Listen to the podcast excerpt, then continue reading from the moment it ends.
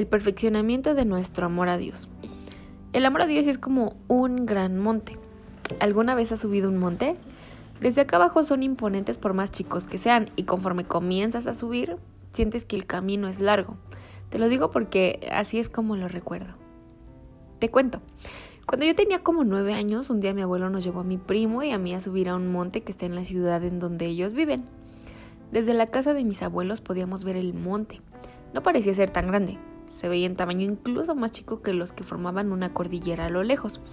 Sin embargo, cuando nos vimos a los pies del monte y volteamos a ver hacia arriba, los tres quedamos maravillados de ver que no era tan chico como creíamos.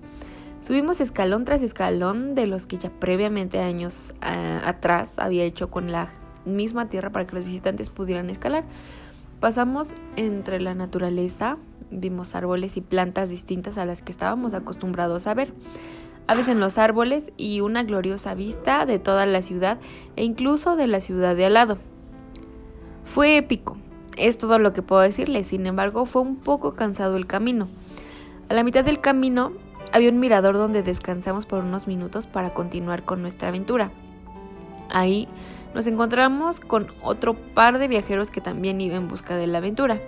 Y al pasar un rato, nosotros tres continuamos con nuestro camino. Los viajeros que nos encontramos también. Y cuando por fin llegamos a la cima fue para nosotros un gran logro. Nos sentíamos felices de poder lograr nuestro cometido. Es una de las experiencias más asombrosas que he tenido y hoy, más de 10 años después, al cerrar mis ojos, lo recuerdo como si hubiera sido apenas ayer. En la ciudad en donde viven mis abuelos, habitan 162.428 personas y de todas un 15% ha tenido la loca idea de ir a escalar ese monte. A pesar de que está abierto al público para todos aquellos que buscan una aventura en fin de semana, pues es una reserva natural. ¿Te imaginas tantas personas? Una experiencia extraordinaria, una vista magnífica y todo eso se lo están perdiendo. Créeme, la, la, vista, la sensación, los colores vibrantes de la naturaleza, los sonidos, el silencio, el aire en tu cara, todo es armonía y esa experiencia no te la puede dar una foto en tu celular sacada de Google o una visita a través de Google Earth. Mi punto con esta anécdota que compartí con ustedes es que sabemos mucho acerca de las profundidades del amor de Dios, pero nuestro amor es superficial. El amor a Dios es como un gran monte. La mayoría de las personas lo avistan a la distancia o recorren el valle en torno a su base como los habitantes de la ciudad donde viven mis abuelos y los viajeros que pasan por ahí, la mayoría de ellos pasa por ahí al menos unas dos veces por semana y solo pasa en su carro y no ve el imponente monte que se alza junto a ellos. Unos cuantos pues escalan hasta la cima y logran ver la grandeza de Dios reflejada en su creación. Y así pasa con nosotros. Todo cristiano permanece bajo la sombra del amor divino, unos cuantos disfrutan y devuelven ese amor con un grado, pues sí, en un, grado notable.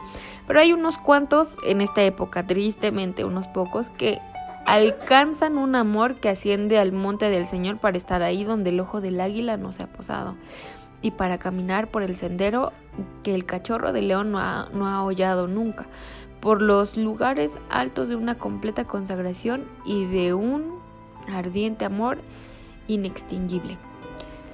Ahora fíjense bien, puede ser difícil ascender tan alto, pero hay una ruta segura y solo una que el hombre tiene que seguir si quiere alcanzar esa sagrada elevación. No es la senda de sus obras ni la vereda de sus propias acciones, sino esta mm, nosotros le amamos a Él porque Él nos amó primero. Juan y los apóstoles confesaron que así habían obtenido su amor, para el amor más sublime que haya resplandecido jamás en algún pecho humano, no hubo otra fuente que esta. Dios amó primero que el hombre. Saber que Dios nos ama echa fuera el temor atormentador acerca de Dios. Se cae la venda de la mentira que hemos creído de que Dios no nos ama y una vez que ese temor es expulsado, hay espacio para un abundante amor a Dios. Cuando el miedo sale, el amor entra por la puerta. Así que entre más fe en Dios haya, más espacio hay para el amor que llena el alma. Primera de Juan 4, 17 y 18 dice, En esto se ha perfeccionado el amor en nosotros para que tengamos confianza en el día del juicio, pues como Él es, así somos nosotros en este mundo. El amor, en el amor no hay temor, sino que el perfecto amor echa fuera el temor, porque el temor lleva en sí castigo, de donde el que teme no ha sido perfeccionado en el amor. La razón de que tengamos tal confianza plena es obvia. Nosotros, los cristianos, le amamos a Él porque Él nos amó primero. Fue el amor perfecto y eterno de Dios el que atrajo de modo soberano a los creyentes hacia Él, permitiéndoles así que reflejen el amor divino a otros.